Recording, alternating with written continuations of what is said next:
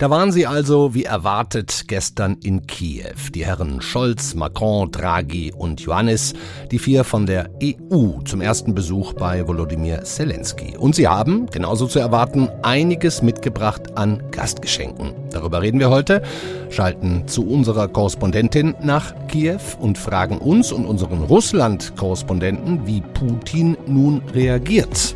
Ja, hat er doch schon, wenn Sie jetzt sagen. Hat doch den Gashahn noch weiter zugedreht und greift weiter kräftig an im Donbass. Ja, richtig, aber den Gashahn angeblich aus anderen Gründen.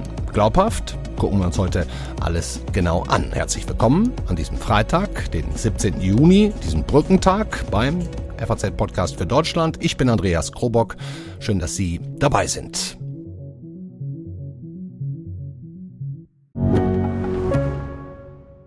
Ich bin Dr. Falk Stierkart und leite ein medizinisches Versorgungszentrum in Erlangen. Der Job als niedergelassener Arzt ist nicht unattraktiv, aber er scheitert oft schon an der Wurzel. Wenn unser Studiensystem nicht darauf ausgelegt ist, genug Ärzte in guter Qualität auszubilden, wie soll die medizinische Versorgung in Mittelfranken dann gedeckt sein? Die besondere Nähe der niedergelassenen Haus- und Fachärzte ist in Gefahr. Was die Gesundheitspolitik jetzt dringend ändern muss, erfahren Sie auf rettetdiepraxen.de.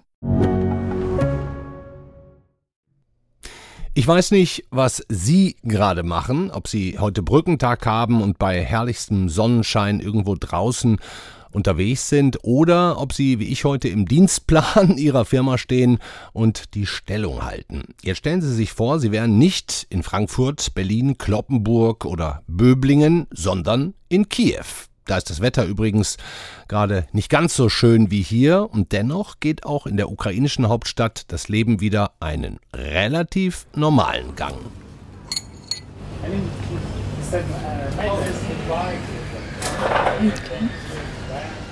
Sie hören eine Straßenszene mitten in Kiew aus einem Café und dort mittendrin saß heute Vormittag meine FAZ-Kollegin Ottmara Glas, die jetzt im Übrigen schon seit zwei Wochen in Kiew ist, gestern beim Scholz-Besuch im Marienpalast dabei war und uns ein paar mehr Eindrücke und Reaktionen erzählen kann, als wir in den kurzen Bildern in den Nachrichtensendungen gesehen haben. Ich hoffe sehr, sie ist jetzt da und einigermaßen gut zu verstehen. Hallo Ottmara Glas. Ja, hallo Andreas Krobock. Klasse, klappt super schon mal vom, vom, von der Verbindung her. Ähm, Ottmara, da du jetzt schon eine Weile in Kiew bist, schon zwei Wochen vor Scholz da angekommen bist, ähm, wie fühlt sich das Leben in der Stadt an gerade? Ähm, es ist ein bisschen surreal, würde ich sagen, äh, weil es alles sehr normal wirkt. Also die Leute gehen eben ins Café, ähm, sind draußen auf den Straßen, es war jetzt vor allem auch in der vergangenen Woche sehr, sehr warm. Also das Leben hat sich einfach auf der Straße abgespielt, in Straßencafés, in Restaurants. Ähm, auf einem großen Platz ist ein Riesenrad aufgestellt mhm. im Stadtzentrum. Da sitzen die Leute drin und gleichzeitig gibt es an den meisten Tagen mehrmals täglich Luftalarm und keiner reagiert mehr wirklich drauf. Das ist schon faszinierend. Ne? Das, äh, wie, wie, ging dir das, als du das das erste Mal gehört hast? Jetzt gibt's Luftalarm und äh, hast du dich sofort auf die Socken gemacht oder dich erstmal umgeguckt, wie die anderen so reagieren? Äh, tatsächlich war das nachts und ich äh, habe noch so überlegt, also ich habe so eine ganz leise eine Sirene gehört und ich habe noch überlegt, ist das jetzt der Luftalarm? Mhm. Und während ich noch überlegte, hat er aber auch aufgehört und dann war es auch vorbei und dann war die erste Nacht um und danach haben mich die anderen so ein bisschen angesteckt mit ihrer Gelassenheit. Okay. Dann muss ich ehrlich gesagt sagen, dass ich auch nicht mehr so wirklich darauf reagiert habe. Mhm. Schon interessant, ne? Ähm, du, du hast im Vorgespräch, als wir heute Vormittag mal kurz telefoniert haben, gesagt, über der Stadt herrscht so eine Atmosphäre der trügerischen Ruhe. Dieses Trügerische, ne? Geht das vor allem dir so, weil du ja auch diese ganzen Nachrichten kennst, was in der Ukraine passiert? Oder, oder geht das den Leuten in Kiew eigentlich auch so, dass die äh, im Prinzip jederzeit wieder mit Raketenangriffen rechnen? Ja, schon. Also die meisten wissen es ja auch. Ähm, dass eigentlich jederzeit eine Rakete einschlagen kann. Es ist jetzt in den vergangenen Wochen nicht mehr so oft vorgekommen, zum Glück. Und die meisten Leute, mit denen ich gesprochen habe, sagen auch, also natürlich wissen wir, es ist jetzt nicht gut, dass wir auch nicht mehr auf den Luftalarm reagieren, aber wir müssen ja unser Leben irgendwie weiterführen und Klar. wir können uns die ganze Zeit im Keller verstecken. Also die wissen das schon, hm. aber man versucht es auch so ein bisschen zu verdrängen. Ja, mit diesem Verdrängen spannend muss wahrscheinlich auch so sein. Du hast ja heute Vormittag in dem Café auch kurz mit der Kellnerin gesprochen, extra für uns und unseren Podcast für Deutschland und für, für, für Sie, liebe Hörerinnen und Hörer, und uns die Antwort der Kellnerin in Kiew auf die Frage mitgebracht, wie man versucht, ein einigermaßen normales Leben wiederzuführen. I don't have any news channels because it's very hard mentally now. I'm trying to live normal life but uh, planning my life working meeting with friends. And now i don't know when is alarm is starting because i left from the all groups and turned off all notification about alarm in kiev and uh, i'm working inside the cafe and uh, in one moment i can't hear it. And uh, only when in, when uh, on some guests' phone alarm is uh, screaming, I know about it, and it's all. Keine Nachrichten lesen, sagt sie, keine Alarm-App mehr auf dem Smartphone. Klingt schon ein bisschen so wie Augen zu und alles Negative um sich herum auszublenden, ne, Ottmara? Ja, also wie gesagt, das ist auch das, was ich jetzt so von den meisten gehört habe. Oder selbst wenn die Leute noch die Alarm-App haben, dann wird die einfach weggedrückt, sobald sie losgeht. Hm. Du bist ja schon ein paar Tage da und in der Stadt unterwegs, als dann gestern klar war, okay, Scholz, Macron, Draghi und Ioannis, der rumänische Staatschef, sind unterwegs nach Kiew. Ähm, wie haben die Menschen dort das mitbekommen und wahrgenommen? Also vor allem über die sozialen Medien und auch Nachrichtenkanäle. Hier läuft ja sehr viel über Telegram. Ähm, da wurde dann auch sofort morgens ein Video gepostet, wie die Leute, also wie die drei angekommen sind. Johannes kam ja später dazu. Mhm. Und an sich wurde es hier sehr positiv aufgenommen. Erstmal, dass sie gekommen sind. Es gab Befürchtungen, dass sie vielleicht irgendwie mit einem neuen Minsk-Abkommen um die Ecke kommen, aber ähm, an sich waren dann die Reaktionen sehr positiv. Hm. Und du hattest dann ja auch eine Akkreditierung im Marienpalast, den Sitz von Zelensky. Und du warst da gestern quasi stundenlang dabei, richtig? Genau. Kannst du uns vielleicht mal den Tag so ein bisschen noch nachbeschreiben, als Scholz, Macron und Draghi dann vormittags mit dem Zug aus Polen, ich habe große Probleme, die Stadt richtig auszusprechen, Rzeszow oder Reschow angekommen sind.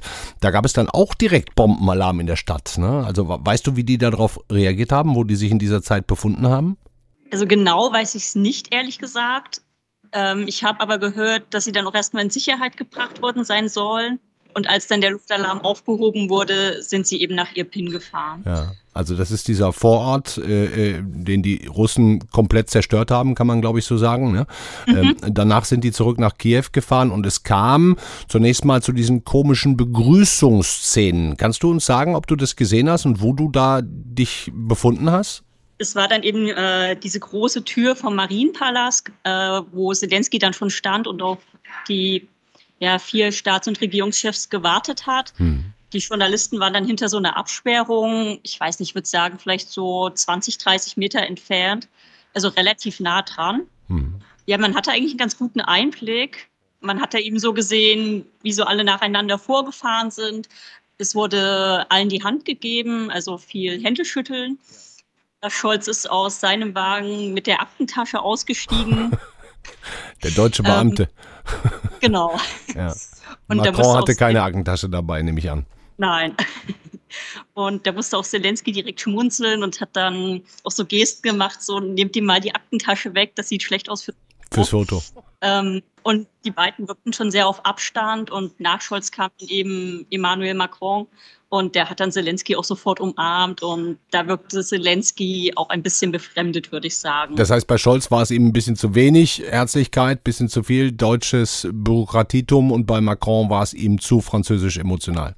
Ich glaube, das kann man so zusammenfassen. Auf jeden Fall die Abstufungen der Herzlichkeit, die waren deutlich, ne? Insgesamt. Ja, auf jeden Fall. So, und dann sind die Regierungschefs im Gebäude verschwunden und haben viele Stunden lang geredet. Genau. Ähm, was Scholz, Macron und Zelensky dann genau gesagt haben, wie das jetzt auch weitergeht, wie da wieder die internationalen Reaktionen sind, das besprechen wir gleich nochmal in aller Ruhe. Das, das Wichtigste davon, neue Waffenlieferungen, ist ja ohnehin schon überliefert. Ähm, aber Ottmara, wie waren denn die Reaktionen in Kiew danach? Du hast ja da auch schon mit einigen hochkarätigen Leuten noch gequatscht. Genau, also wie gesagt, die waren jetzt sehr positiv. Ich habe mit NGO-Vertretern gesprochen, mit Journalisten, mit Politikern. Die waren eigentlich alle ganz zufrieden. Zelensky war ja auch zufrieden, hat er ja auch so gesagt. Vor allem die Zusage, dass sich jetzt vor allem Deutschland und Frankreich für den EU-Beitrittskandidatenstatus einsetzen werden. Ja. Und die neuen Waffenlieferungen, auch das kam gut an. Und ich hatte heute Morgen ein Interview mit Maria Jonova. Sie ist von der Poroschenko-Partei Europäische Solidarität, also nicht von der Zelensky-Partei, sondern eigentlich in der Opposition. Ja. Und auch sie hat heute Morgen gesagt, dass sie an sich zufrieden ist. Und sie meint auch, dass sehr viele wichtige Fragen jetzt beantwortet worden sind. Dann eben auch wieder in Bezug auf den EU-Kandidatenstatus. It is, it is very important for Ukrainian people. Der Besuch ist sehr wichtig für das ukrainische Volk. Er ist sehr wichtig für die ukrainische Armee. Ich denke, gestern wurden viele Fragen beantwortet. Und es ist sehr gut, dass Sie diese Gespräche mit Menschen vor Ort hatten. Wenn die Politiker mit eigenen Augen sehen, wie russische Kultur und russischer Dialog aussehen, wenn sie die Massengräber sehen, denke ich, wird es persönlich für sie. Deshalb ist es gut, dass sie kommen. I think it becomes their personal and that is why it's good that they come. Maria Jonova, Oppositionspolitikerin. Ähm, Ottmara, was nimmst du denn jetzt vor allem nach zwei Wochen Kiew mit auf den Weg nach Hause? Denn ich glaube, es geht jetzt für dich bald nach Hause. Genau. ähm, ich fahre heute zurück noch und was nehme ich mit? Also es ist ein sehr geteiltes Land, würde ich sagen. Wie gesagt, in der Hauptstadt diese trügerische Ruhe. Es gibt Probleme, es gibt kaum Benzin zum Beispiel. Also es gibt bei bestimmten Waren herrscht einfach Knappheit. Mhm. Ähm, und gleichzeitig ist eben gar nicht so weit weg von Kiew sind diese zerstörten Vororte, wo jetzt auch Menschen erstmal obdachlos sind, bei Bekannten untergekommen sind. Also ich war auch in Irpin mhm. bei einem Mann, der sein Haus verloren hat. Es steht noch, aber man weiß jetzt nicht, wird es wieder aufgebaut oder abgerissen und er wartet da jetzt auf die Entscheidung einer Begutachterkommission. Und für ganz viele Menschen ist gerade einfach das Leben auch in der Schwebe, weil man einfach nicht weiß, wie geht es weiter. Hm. Okay, Dankeschön. Und Mara Glas, gute Heimreise. Ich gehe davon aus, auch erstmal mit dem Zug über genau. Polen nach Deutschland zurück. Ja, danke dir vielmals. Ich stelle die Texte, die du geschrieben hast, in die Shownotes. Kann jeder auch nochmal in aller Seelenruhe nachlesen. Gibt auch Fotos mit dazu. Gute Heimfahrt. Dankeschön. Danke auch. Fassen wir jetzt vielleicht nochmal die wichtigsten Ergebnisse kurz zusammen von der Stippvisite bei Zelensky. Scholz, Macron, Draghi und Ioannis haben als Gastgeschenke ja einiges im Gepäck gehabt, vor allem die deutsch, französisch, italienisch, rumänische Zustimmung, dass die Ukraine den Status eines EU-Beitrittskandidaten bekommen soll. Ursula von der Leyen, die Kommissionspräsidentin, hat das heute auch direkt nochmal bekräftigt. Die Kommission empfiehlt dem Rat erstens, dass der Ukraine eine europäische Perspektive gegeben werden sollte. Und zweitens, dass der Ukraine Kandidatenstatus gewährt werden sollte. Das ist natürlich unter der Annahme, dass das Land eine Reihe von weiteren wichtigen Reformen ausführt. Dass eine Aufnahme in die EU noch Jahrzehnte dauern kann, das störte gestern und heute niemanden. Denn der Kandidatenstatus und damit eine Zugehörigkeit zu Europa sind ein Anfang. Meine Kollegen und ich sind heute hier nach Kiew gekommen mit einer klaren Botschaft. Die Ukraine gehört zur europäischen Familie. Ein Meilenstein auf ihrem voraussetzungsreichen europäischen Weg ist der Status eines Beitrittskandidaten. Darüber beraten die Mitgliedstaaten der Europäischen Union in den nächsten Tagen. Es braucht Einstimmigkeit unter den 27 EU-Ländern. Deutschland ist für eine positive Entscheidung zugunsten der Ukraine. Einstimmige Entscheidung nötig, kein Selbstläufer. Nächste Woche werden wir wissen, ob irgendein Land querschießen wird. Klammer auf, Ungarn, Klammer zu. Dass Scholz nun mit klaren Zusagen und vor allem Waffenversprechungen nach Kiew reisen würde, war von vornherein klar. Und so brachte die westliche Delegation dann auch die Zusage über weitere Artilleriesysteme, Flugabwehr, Radarsysteme und die Gepard-Panzer mit. Ich habe auf Copa hingewiesen, auf Iris-T, sehr moderne Systeme, um die lange nachgefragt worden ist. Und die gemeinsame Aktivität, die wir mit den USA und Großbritannien im Hinblick auf Mehrfachraketenwerfer unternehmen. Das ist genau das, worum es jetzt geht. die Möglichkeit, Verteidigung zu organisieren, auch über längere Distanzen. Und genau das ist mit all diesen Waffen verbunden. Das sind die, die jetzt gebraucht werden. Das waren nicht wenige Zusagen und das dürfte die Kritiker der Bundesregierung auch erstmal beruhigen. Wir hätten zum Beispiel gerne heute mit dem ukrainischen Botschafter in Deutschland gesprochen, Andriy Melnik. Das hat leider terminlich nicht geklappt, funktioniert aber kommenden Dienstag können Sie sich schon mal im Kalender anstreichen. Sein Chef, der ukrainische Präsident Zelensky, war jedenfalls klar rundum zufrieden. Heute ist ein wirklich historischer Tag. Die Ukraine hat die Unterstützung von vier mächtigen europäischen Staaten gespürt, die unseren Weg in die Europäische Union unterstützen. Italien, Frankreich, Rumänien und Deutschland sind mit uns. Während unseres Treffens wurde ein großer Schritt nach vorne gemacht. Für mich war es wichtig, von den Staats- und Regierungschefs noch etwas Grundlegendes zu hören. Sie sind sich einig, dass das Ende des Krieges und der Frieden so stattfinden müssen, wie die Ukraine es sieht so wie unser Volk sieht.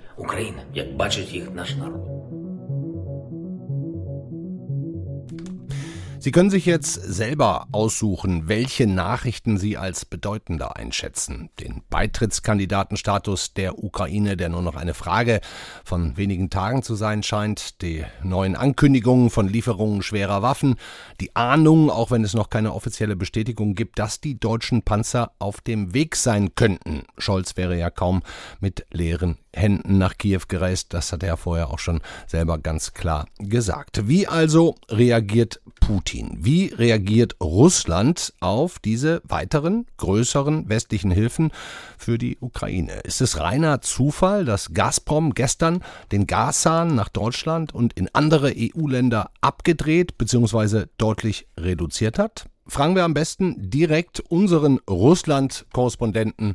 Hallo Friedrich Schmidt. Hallo. In Frankreich kommt gar kein Gas mehr aus Russland an, hieß es. In Italien nur noch die Hälfte.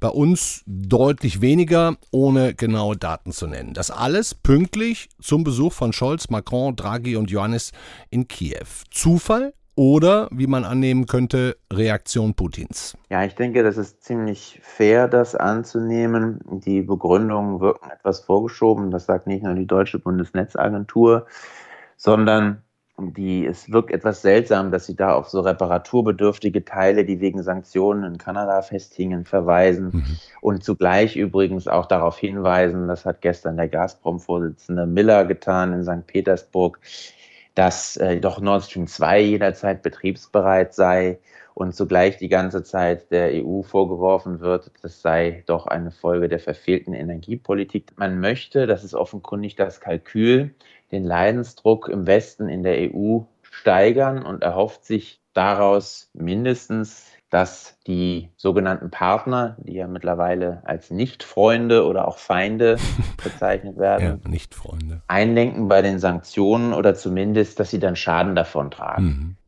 Also nehmen wir an, es sei kein technischer Defekt oder Zufall gewesen, dann scheint Putin zu glauben, dass er auf die Devisen aus dem Westen, zumindest Teile davon für sein Gas verzichten kann.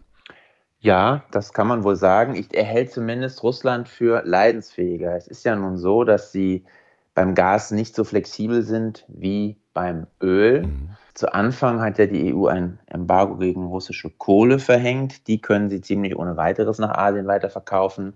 Das Öl können sie auch nach Asien weiterverkaufen, nach China und Indien, wenn auch mit Abschlägen gegenüber dem Weltmarktpreis. Man redet davon ungefähr 30 Prozent. Beim Gas ist es natürlich nicht so. Aber da ist es, da gibt, sind sie ja auf Pipelines angewiesen. Ne? Und man kann nicht so schnell das irgendwie äh, verflüssigen. Ähm, man kann auch nicht so schnell neue Pipelines bauen und die bestehenden Pipeline-Kapazitäten nach China reichen bei weitem nicht aus. Aber Russland hat da eben äh, relativ äh, tiefe Taschen und so und sieht sich jetzt eben, und das ist halt der springende Punkt, in einem entscheidenden Ringen, einem epischen Kampf mit dem Westen mhm. äh, um eine neue Weltordnung. Mhm. Und da ist man natürlich bereit, ähm, auch selbst eigene Kosten in Kauf zu nehmen, das aus politischer, aus politischem Kalkül. Und ähm, da, das war ja immer schon so, dass bei Putin die Rohstoffe da, wie es viele in Deutschland insbesondere nicht wahrhaben wollten, aber dass sie da letztlich Mittel zum Zweck sind. Hm. Nun ist, das muss man auch dazu sagen, heute für Putin und für Russland ein eigentlich recht besonderer Tag. Das, das Internationale Wirtschaftsforum in St. Petersburg läuft. Ähm, das russische Davos, hat man mal gesagt. Und da hat Putin heute ganz, ganz lange geredet. Sie haben das gerade auch schon angedeutet. Wir hören einfach mal nur mal kurz in den Ton rein. Подорвано, к сожалению, нашими партнерами на Западе. И сделано это намеренно ради амбиций. Er tut da so, als stünde die russische Wirtschaft immer noch gut da, trotz der Sanktionen. Diese seien gescheitert. Der wirtschaftliche Blitzkrieg gegen Russland habe keine Chance, sagt er. Ja, Herr Schmidt, das kann er ja auch alles gar nicht anders sagen, aber wirkt trotzdem entschlossen dabei. Naja, also, das sagt ja eigentlich immer das Gleiche. Also insofern, da war jetzt nichts Überraschendes bei, sogar die Wortwahl ist immer die gleiche. Er mhm. benutzt immer das Wort Blitzkrieg, immer gescheitert und so. Mhm. Und das ist ziemlich abgekoppelt davon, was in der russischen Wirtschaft tatsächlich passiert. Also er hat zum Beispiel gesprochen über eine Inflation, die man überwinden werde. Es ist aber schon so, dass die offenbar schon überwunden ist. Ähm, Ökonomen sehen jetzt schon eine Deflation, eine Abwärtsspirale, ja. sinkende Preise und eine Rezession, die da im Gange sei und so der, das, das ist darum, das ist Putin einfach nicht so wichtig. Er hat mehrfach darum geworben, eigentlich Opfer zu bringen für die historische Perspektive. Er spricht dann immer von der tausendjährigen Geschichte und so. Ja. Diese russischen Wirtschaftsprobleme und auch die Rezepte, die er dann zu deren Überwindung äh, immer dann wieder vor, vorträgt, das ist eigentlich seit Jahren das Gleiche und der Westen scheitert da seit Jahren und so. Der redet dann immer viel lieber über die Probleme, die der Westen hat und so weiter. Das, da, da war eigentlich jetzt nichts, nichts wirklich Nicht Neues, Neues dabei, obwohl er so lange gesprochen hat. Hm. Passend dazu ähm, ein interessanter Kommentar, den Sie vor ein paar Tagen geschrieben haben mit dem Titel Putin steht besser da, als viele im Westen meinen. Ähm, eine Ihrer Thesen, Herr Schmidt, war da, dass Putin, wie viele glauben, eben nicht für Vermittlung und Verhandlung empfänglich ist. Dazu passt ja, was Sie gerade gesagt haben. Also der zieht das jetzt in Ruhe weiter durch und steht besser da, als viele glauben. Ja, natürlich äh, passt das, was ich jetzt sage, zu dem, was ich schon vor einigen Tagen geschrieben habe. Gott sei Dank. Also, nein, aber ähm, tatsächlich sehe ich überhaupt nicht, dass er in irgendeiner Form äh, da bereit wäre, auf seine Ziele äh, in der Ukraine, die ja sehr breit gefasst sind, äh, Entnazifizierung, mhm. äh, was sind ja für den da alles Nazis, die auf einer ukrainischen Staatlichkeit, Eigenständigkeit bestehen und Demilitarisierung ähm, dass er darauf bereit wäre zu verzichten. Er hat es heute wieder gesagt, alle Ziele werden erreicht, der Saal klatschte. Mhm. Man kann vielleicht darüber reden, wenn er dann den ganzen Donbass und dann noch weiteren vielen, vielen, vielen, vielen tausend Toten erobert haben sollte, ähm, dass er dann mal eine Waffenruhe irgendwie verkündet und dann freuen sich alle in der EU und sagt Hurra, eine Waffe, sagen Hurra, eine Waffenruhe. Mhm üben dann Druck auf die, äh, auf die Ukrainer aus, damit die dann eine Waffenruhe machen, die dann bei nächster Gelegenheit wieder gebrochen wird, wenn man irgendwie die Chance sieht, noch mehr zu erobern. Das sind die Szenarien, die sich da ergeben. Mhm. Es ist überhaupt nicht ersichtlich, warum Putin da irgendwie einlenken sollte. Er sieht sich, das ist, glaube ich, das Entscheidende, was die russische Leidensfähigkeit äh, angeht, am längeren Hebel. Er, er denkt eben, er kann seinem Volk sehr, sehr viele Opfer zumuten, mutet er auch jetzt schon. Es gibt ja auch in Russland zigtausende Tote mhm. ähm, und große wirtschaftliche Probleme. Aber eben, weil er da die Kontrolle hat, kann er das machen und er glaubt, dass er eben fester im Sattel sitzt als die Leute in der EU im Westen, mhm. die eben aufgrund von Inflation und so weiter und hungernden Afrikanern und äh, was alles an den schrecklichen Folgen ähm, größerem politischen Druck ausgesetzt sind als er selbst. Mhm. Also schafft er es auch weiterhin, den Menschen in Russland, Stichwort Kommunikation, Informationskrieg, ähm, zu vermitteln, wie böse der, Men der Westen ist, wie böse die NATO, ähm, Russland das große Opfer. Ähm, also das schafft er auch weiter so aufrecht zu erhalten nach weit über 100 Tagen Krieg. Ja, das schafft er offenkundig, doch, doch. Hm. Das kann man so sagen.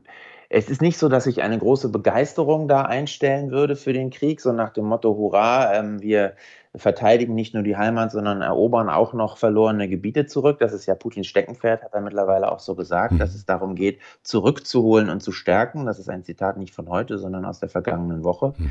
Ähm, und da geht es ganz klar um Gebiete. Dieses Ziel ist irgendwie weniger stark, aber es ist jetzt nicht äh, weniger, kommt nicht so doll an im, im, im Volk und so. Aber dass man da jetzt verteidigt und dass man überhaupt keine andere Wahl hat und so, ähm, das, das wird da schon vermittelt. Das kommt über die Leute wie eine, wie eine Naturgewalt. Hm. Das heißt, alles, was Sie sagen, da schließe ich raus, Putin hört überhaupt nicht auf. Der hat auch noch einen relativ langen Atem. Das geht noch Wochen und Monate lang so weiter. Jetzt muss ich Sie äh, doch noch eine Sache mal fragen. Sie haben sich sogar dazu auch schriftlich geäußert, obwohl das mehr aus dem Reich der Spekulationen immer kommt. Wer weiß, wer das streut, aber ich werde auch immer wieder darauf angesprochen, ähm, Herr Schmidt, einmal zu diesen Spekulationen um eine angebliche Krankheit Putins. Ne? Das kommt ja immer wieder, wer weiß von wo. Mhm. Ähm, was wissen Sie darüber? Ja, gar nichts. äh, Putins Gesundheit ist äh, Staatsgeheimnis. Ich weiß nicht, ob Sie die unbestätigten natürlich Presseberichte gelesen haben, dass sogar seine Fäkalien von Geheimdienstagenten Wahnsinn. zurück nach Russland gebracht werden, ja. um nicht. Deshalb darüber, darüber habe ich jetzt nicht geschrieben, weil es irgendwie doch ist, ein bisschen anrüchig, ne, aber äh, es ist was dran. Das machen ja auch zum Beispiel bei Kim Jong Un gibt es entsprechende Berichte und das ergibt ja auch doch Sinn, äh, muss man ja auch sagen. Die Spekulationen halten sich dann auch oft an irgendwelchen Fotos fest, wo er wirklich dann nicht so gut aussieht. An anderen Tagen sieht er, wieder aber auch, sieht er aber wiederum auch ganz, ganz fit aus.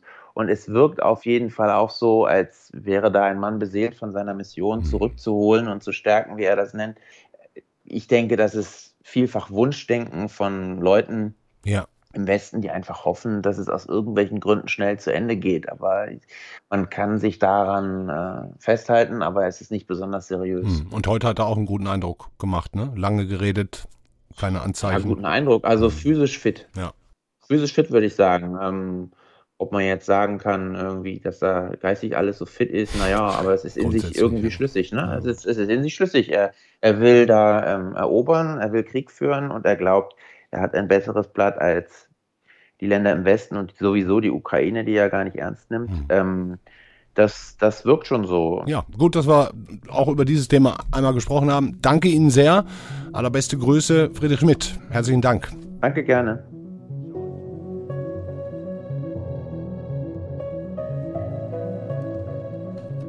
Das war der FAZ-Podcast für Deutschland an diesem Brückentag, den Freitag. Machen Sie sich im besten Fall weiter ein schönes, verlängertes Wochenende. Wir haben ja auch aus Kiew gehört, dass die Menschen dort sehr bemüht sind, ein normales Leben wieder aufzunehmen.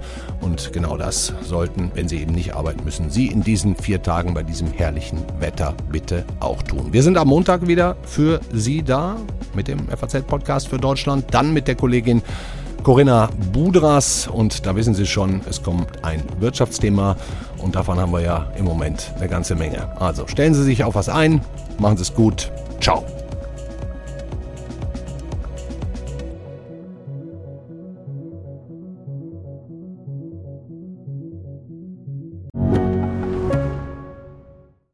Bin Dr. Falk Stierkart und leite ein medizinisches Versorgungszentrum in Erlangen. Der Job als niedergelassener Arzt ist nicht unattraktiv, aber er scheitert oft schon an der Wurzel. Wenn unser Studiensystem nicht darauf ausgelegt ist, genug Ärzte in guter Qualität auszubilden, wie soll die medizinische Versorgung in Mittelfranken dann gedeckt sein? Die besondere Nähe der niedergelassenen Haus- und Fachärzte ist in Gefahr. Was die Gesundheitspolitik jetzt dringend ändern muss, erfahren Sie auf rettetdiepraxen.de. you